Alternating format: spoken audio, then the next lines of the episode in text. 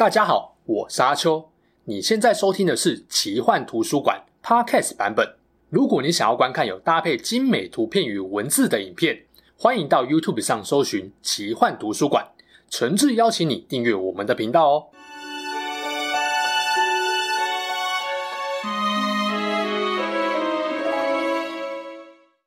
Hello，大家好，我是阿秋，来聊聊神秘奇幻的主题故事。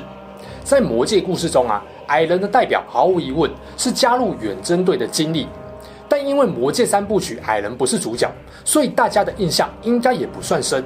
哈比人历险记就不太一样了，矮人就是三部曲的核心主角，由索林橡木盾带队的十二位矮人跟甘道夫、比尔博一起艰难地完成了孤山任务。但大家可能会有点疑问：故事中有孤山这边的矮人，也有铁丘陵那边的矮人。看起来矮人也跟人类、精灵一样，有好几个不同的王国，这就让人好奇，到底这些矮人王国的关系怎么样，又有什么不为人知的历史发展呢？今天这集就要跟大家聊聊第三纪元《哈比人历险记》跟《魔戒圣战时期》矮人王国的发展概况。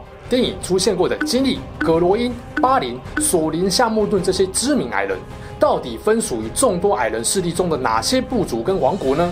这些王国又是什么时候出现的？有怎样的发展？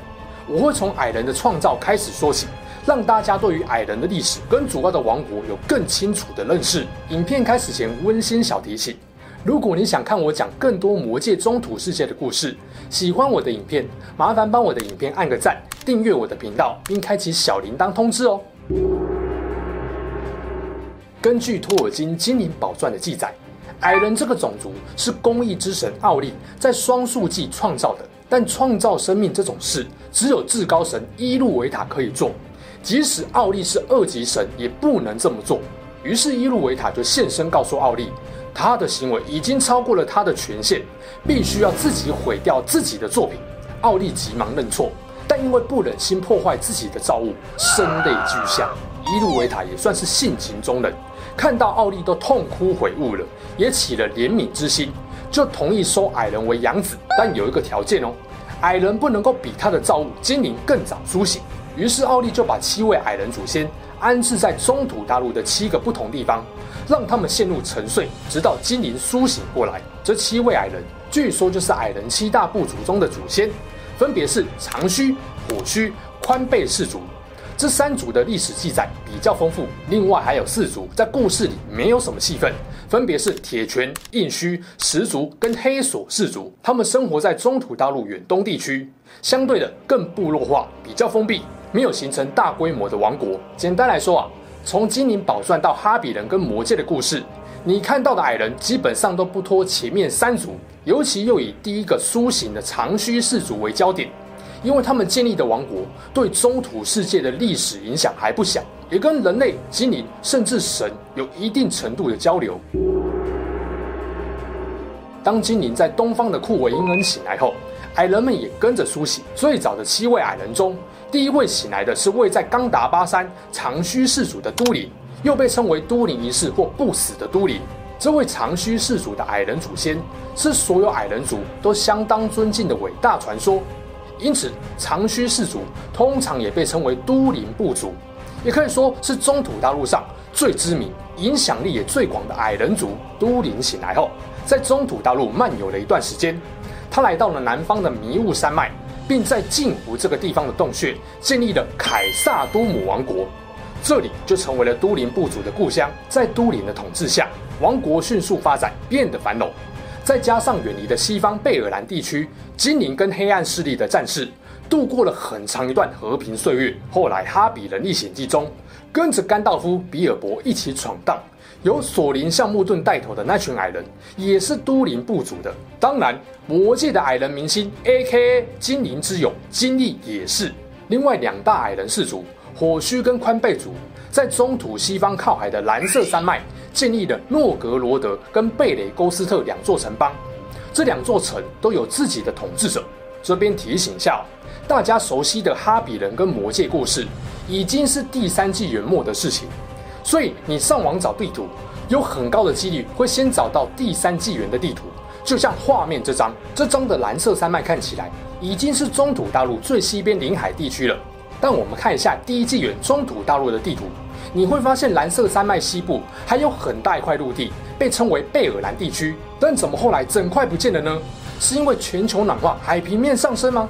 其实是因为第一纪元末，维拉领军跟魔王打了一场愤怒之战，最后导致蓝色山脉以西大部分的陆地都沉到了海底，一些原本的高山还变成了海岛呢。这两座城市的矮人常常前往东边辛达精灵建立的多瑞亚斯王国进行商贸合作，他们跟辛达精灵王埃卢廷格有不少交流，直到后来爆发了惨烈的流血冲突，导致矮人跟辛达精灵交恶。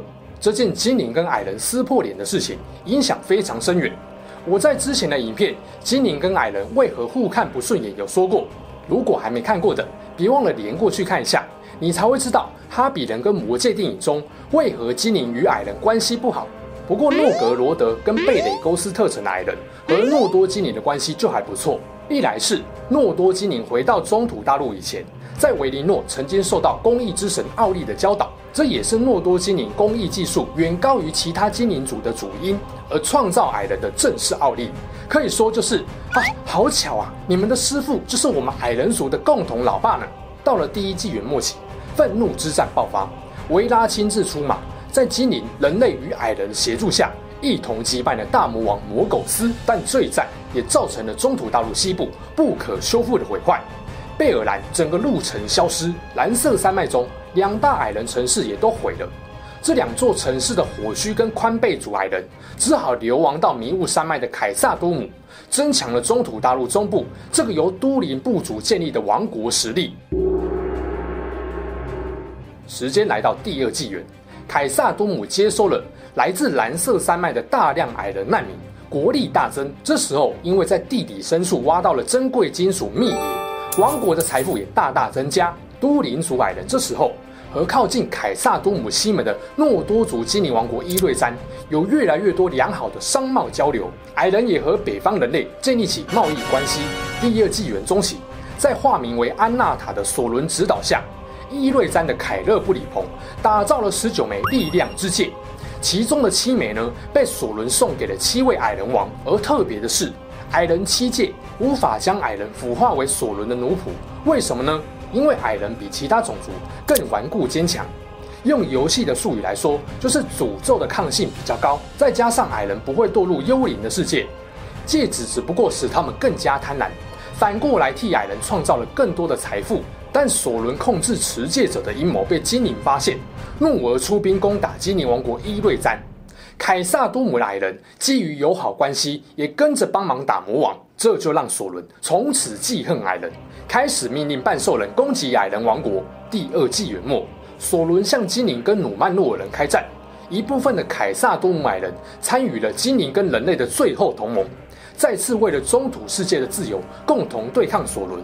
最终联盟获得了胜利，但索伦并没有真正死亡，反而加深了他对这些多管闲事的矮人的仇恨。这时候的矮人还没有意识到，他们将在第三纪元面临亡国的危机。最后联盟战胜索伦后，矮人回到凯萨多姆，继续保护他们的财富。不过凯撒多姆的人口逐渐减少，许多厅堂都变得幽暗荒废。再加上经过了数个世纪对秘银的贪婪挖采后，终于爆发了毁灭性的灾难。其实也不止都灵部族，其他矮人部族也都遇到相同的问题。他们累积的庞大财宝纷纷招来了恶龙的觊觎，一个一个被攻陷掠夺。终于。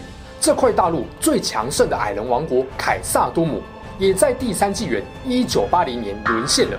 不过，导致这边沦陷的原因不是恶龙，而是炎魔的苏醒。这只盘踞在凯萨多姆地底深处的炎魔，杀了国王都灵六世跟矮人王子奈恩一世，所以又被称为都灵克星。大家都看过魔戒电影吧？这只炎魔就是曾经跟甘道夫同归于尽的那只。矮人当然打不过啊。最后只能被迫放弃凯萨多姆，流亡他处。废弃的凯萨多姆也因此被称为摩瑞亚，在辛达精灵语中的意思就是黑暗之渊。流亡了将近二十年。第三纪元一九九九年，都灵族矮人在下一任继承者索恩一世的带领下，来到了北方的孤山，建立起三下王国。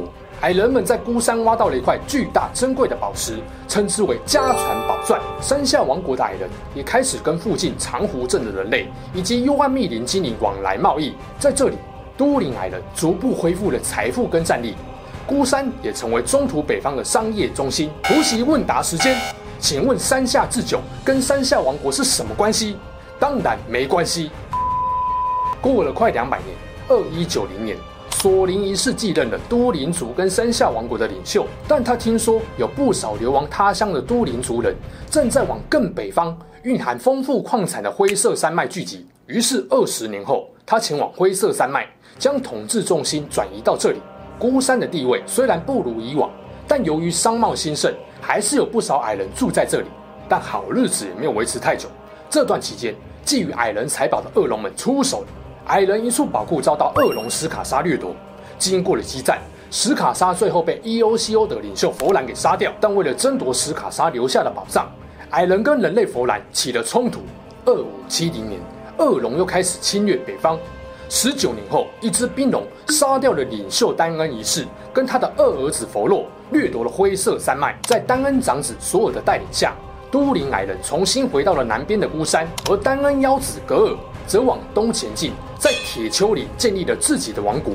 没错，这时候北方的矮人已经分别在孤山、灰色山脉跟铁丘陵建立起自己的王国，这些都是由都灵族王室所统治的地方。又过了差不多两百年，二七七零年，这次连孤山都难逃厄运啊！恶龙史矛哥侵略并占领了孤山，连带一起毁了人类的河谷镇。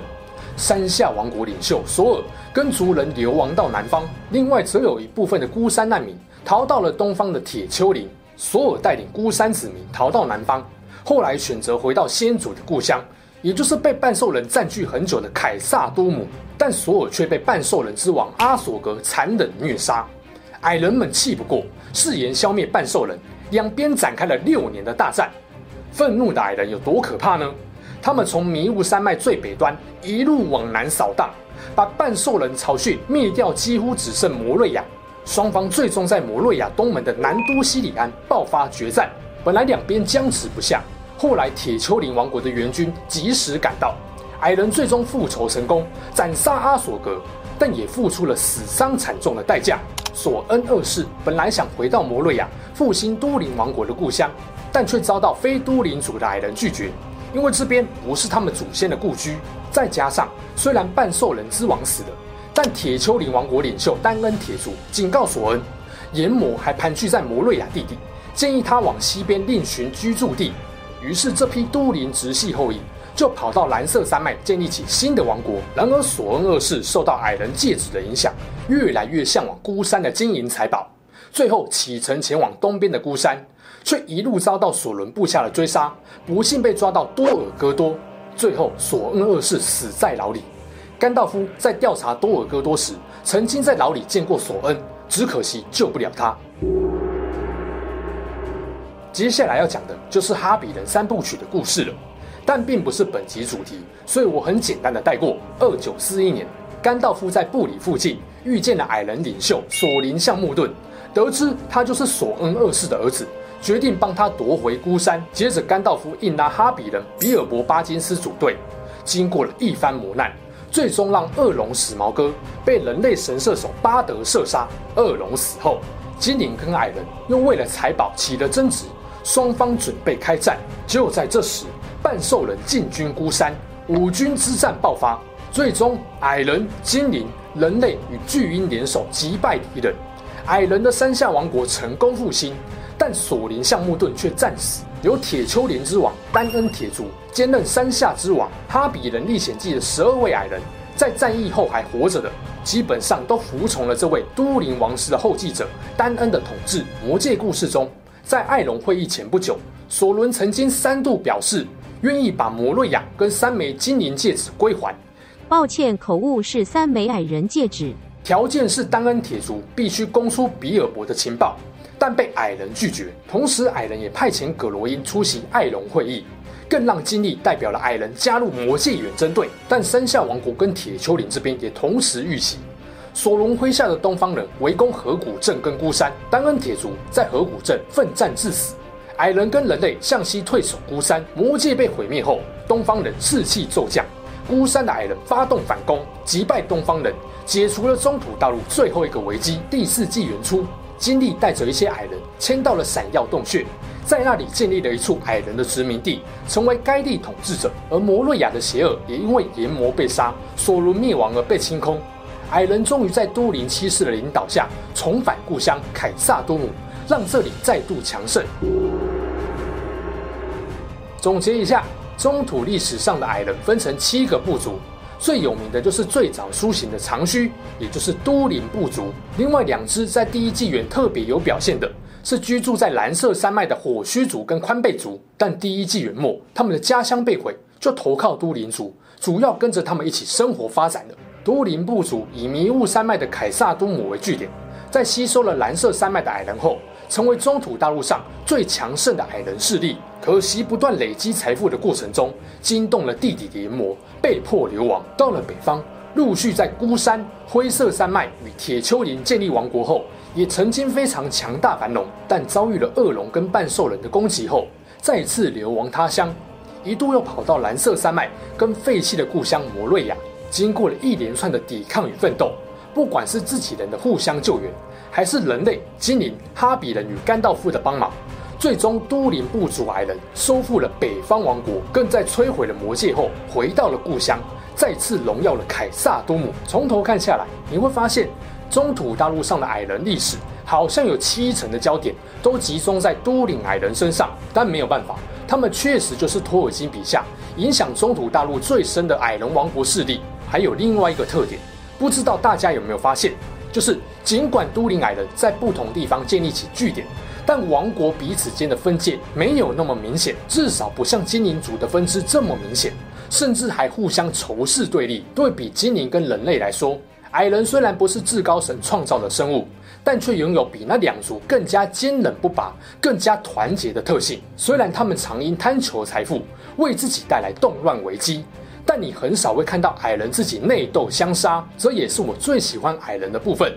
他们可能不是那么好沟通跟相处，但你会知道，只要你真诚以待，愿意满足他们的需求，他们绝对会是你最忠实、最坚强的盟友后盾。好啦，这期事件就说到这边。如果你喜欢我们分享的故事，记得订阅我们的频道，也别忘了打开小铃铛。你的订阅、按赞与留言就是我创作的最大动力。之后还会跟大家分享更多悬疑怪奇的事件，我们下次见喽，拜拜。